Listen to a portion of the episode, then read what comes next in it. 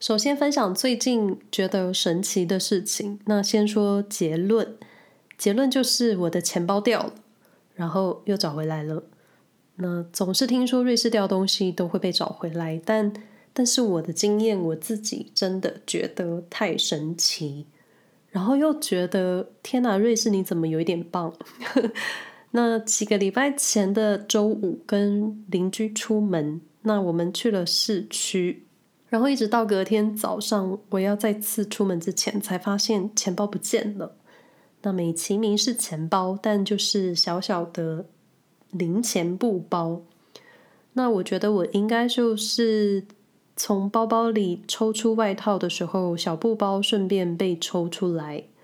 然后因为是小布包，所以你可以想象一下布包落地的声音，也就是没有声音。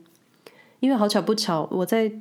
最近出门的时候都不太会有现金，因为现金卡、信用卡你 B B 就可以付钱。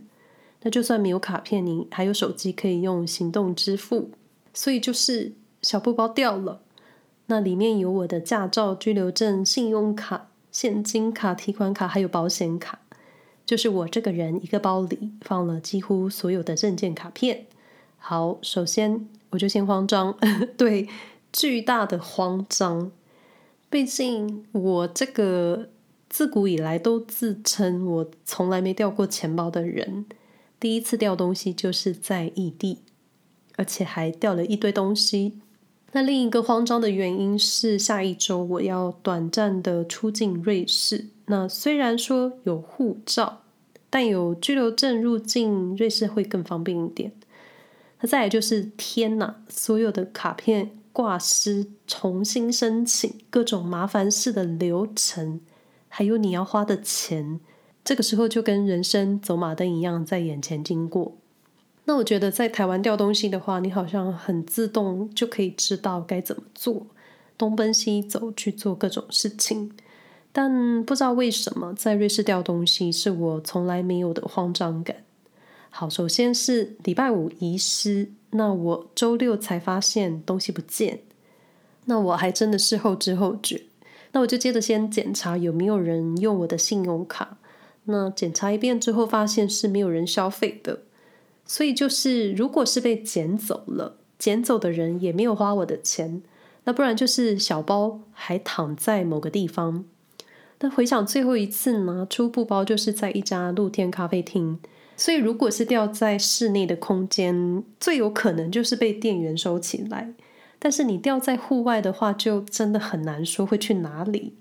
所以我就沿着前一天回程的路线往回走，然后回到市区的咖啡厅，也就是什么都没有。然后我计划折返到车站的失物招领。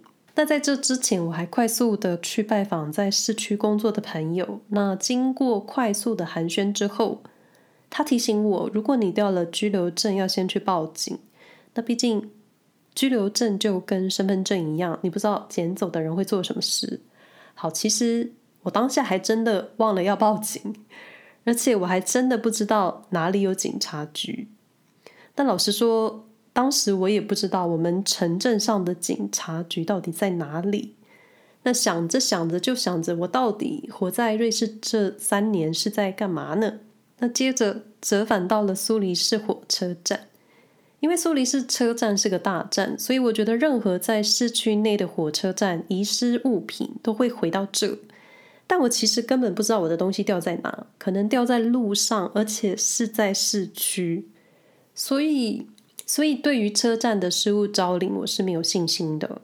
那首先就是去失物招领的办公室排队。没有错，我觉得很多人在苏黎世掉东西，因为当天到的时候，我前面就排了三四个人，然后后面接着马上排了三四个人，我就是有一点惊讶，这么多人掉东西啊！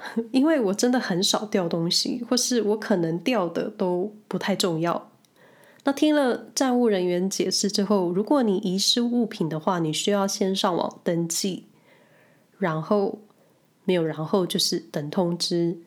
有找到东西就会通知你，没有找到东西就是你的命，好吧，也无可奈何。所以接下来我就转去旁边的警察局，没有错，苏黎世车站有警察局，那它是在一个很神秘的侧边，你需要先按自动门按钮，门打开之后，你才会走进警察局，有够神秘的。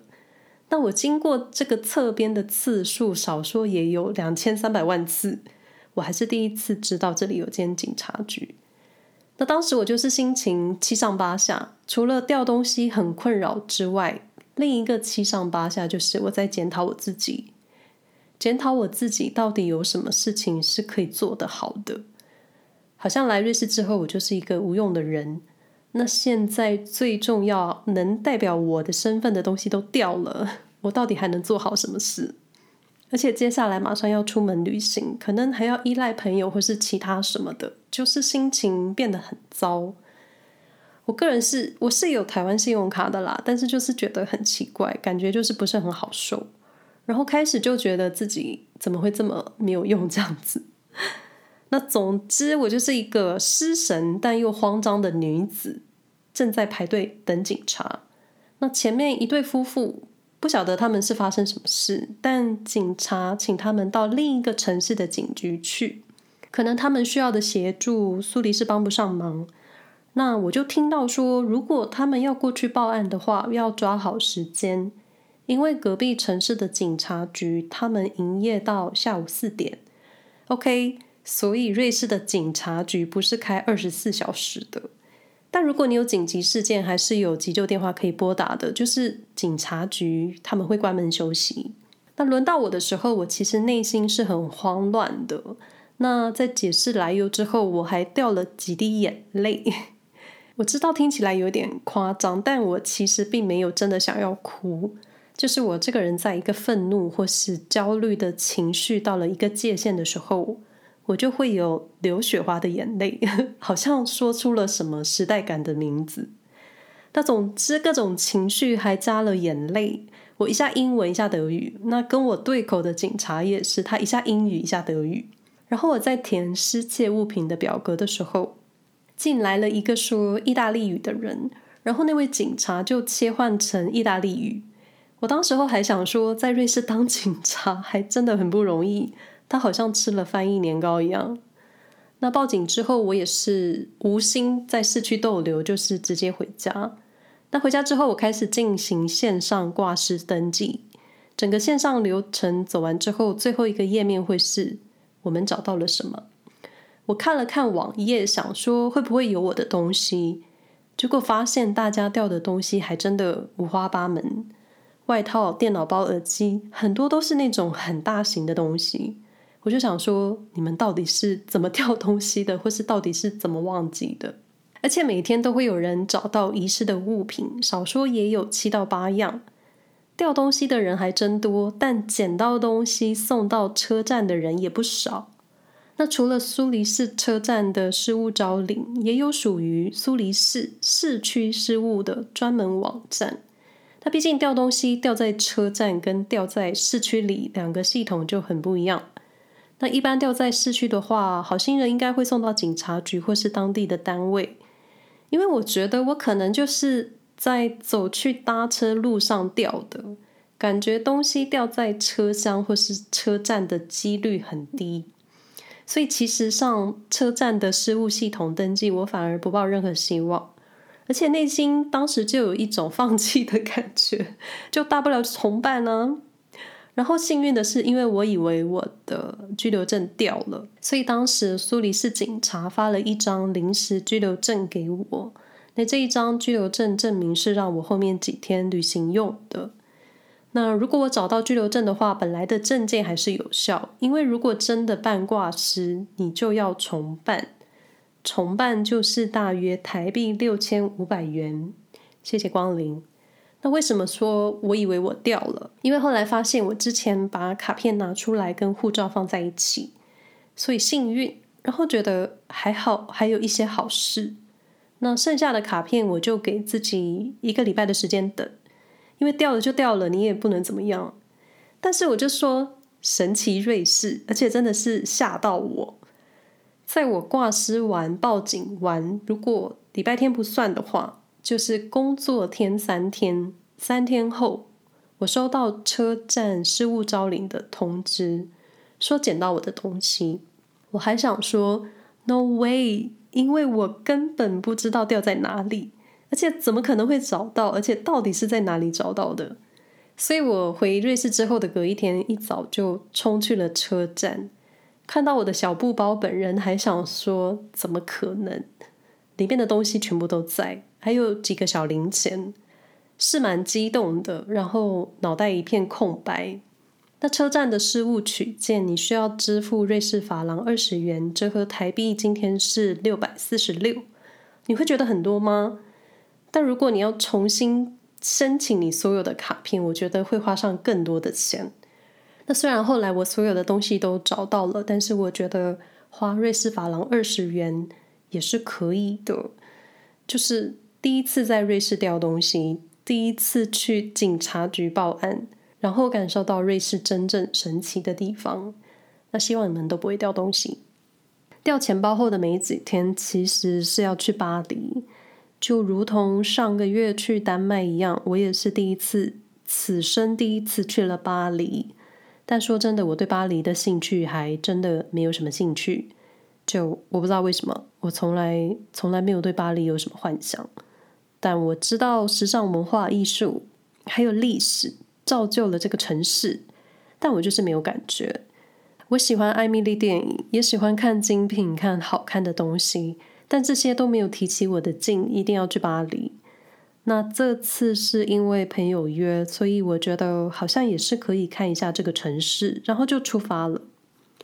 但其实说来奇怪，列车在瑞士都很准时，但一出境没多久就停在铁轨上。那接着车长广播说，我们有技术性的故障，所以需要暂停二十五分钟，就哭笑不得。那快闪巴黎只有三天两夜，我们选择住在市中心。但说真的，当时两个女生还想说，其中一餐来吃法国菜好了。结果抵达后的下午，在我们吃完了一家台湾便当店之后，我们就想。干嘛好好亚洲菜不吃，吃什么法国菜？所以三天的食物我们都在吃亚洲菜啊，或是日本料理。我想只有住在海外的亚洲人能体会这种感觉。首先，我真的是巴黎俗，而且景点都是随意点点加入 Google Map 的，而且多数都是餐厅还有咖啡厅。那大型的景点博物馆，其实我个人不是真的非去不可。那虽然之前去丹麦的时候会想做一点城市的比较，但巴黎跟苏黎世真的不能两相比较，因为基准点真的很不同。加上我的体感就是很主观、很直觉。不过巴黎确实有很多好看的东西，光是建筑设计，还有路上行人的穿着，就跟苏黎世很不一样。那巴黎的人行道很窄，我感觉大家都很瘦，而且路人走路都走得飞快，连遛狗都像是拖着狗走路一样。你想象网络上经常出现的那一张柴犬不想回家的脸，就是那样。那市中心交通 pain in the neck，永远脖子痛。尤其你在瑞士习惯等红灯，在巴黎就是只有观光客才会等红灯。你就看着每个走路很快的人都在闯红灯，街道很窄，楼并排很高很多，地板确实经常有狗屎，但是你放心，很少是新鲜的。所以建议穿一双舒服的鞋，然后回家之后可以把它处理掉的那一种，因为你不知道在巴黎的那几天到底踩过什么东西。市中心有一带亚洲餐厅超级多，然后珍珠奶茶遍地开花。而且都比苏黎世好喝，到底是发生什么事？连在巴黎的拉面都比苏黎世的好吃，就就是不是食物离开瑞士就会变得很好吃？我就很想问，到底是怎么回事？不过我身边有瑞士朋友，他们不喜欢巴黎，因为他们觉得很臭、很脏，人不礼貌。我觉得很臭、很脏是是个事实，但是人的话。我自己的经验是，可能我都在观光客区域，大多数的人都会讲英文，而且我觉得在巴黎这样拥挤的城市，每个人活在这里都像在作战。你看看他们走路的速度，就知道他们没有时间跟你有礼貌。所以我其实，其实我觉得，当然被礼貌对待你会觉得很舒服，但是不礼貌的时候，你也不要受伤生气。因为你也可以傲慢回去，或是你更客气回应，因为我就是这两个选择用。那当然不是也要你很凶啊，或是什么的，就是你需要一个姿态面对对方的不屑，不要唯唯诺诺的。因为真的我在那三天并没有觉得什么不舒服，就算我能感受到有几个结账的法国人，他们的表情就是迪士尼里面会有的反派那样，但你被影响的话，只有你自己心里会不好受，他们根本不痛不痒。而且如果什么都要跟瑞士比较的话，那真的你不要离开瑞士去其他地方，因为瑞士各方面的标准都太高了，一直比较缺点的话会很累。但我还是最怕遇上交通误点或是什么航班罢工的，相信你们也是。那闲聊就是聊我近期发生的一些事情，还有一些感想。那最近也收到一些听友私下的讯息，给我一些嗯鼓励的话，我都非常感激，放在心上。那嗯，因为入冬了，所以每到秋天、冬天这个时候。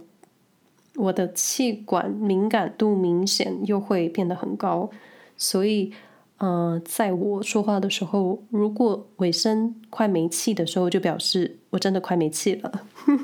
就希望你们可以体谅，那也希望大家都一切平安顺利。然后我真的觉得到这个年纪，如果你要祝福一个朋友的话，我觉得祝福事事顺利真的太重要了，因为真的觉得。做什么事情只要顺就很好了。那我们下回再说喽，拜拜。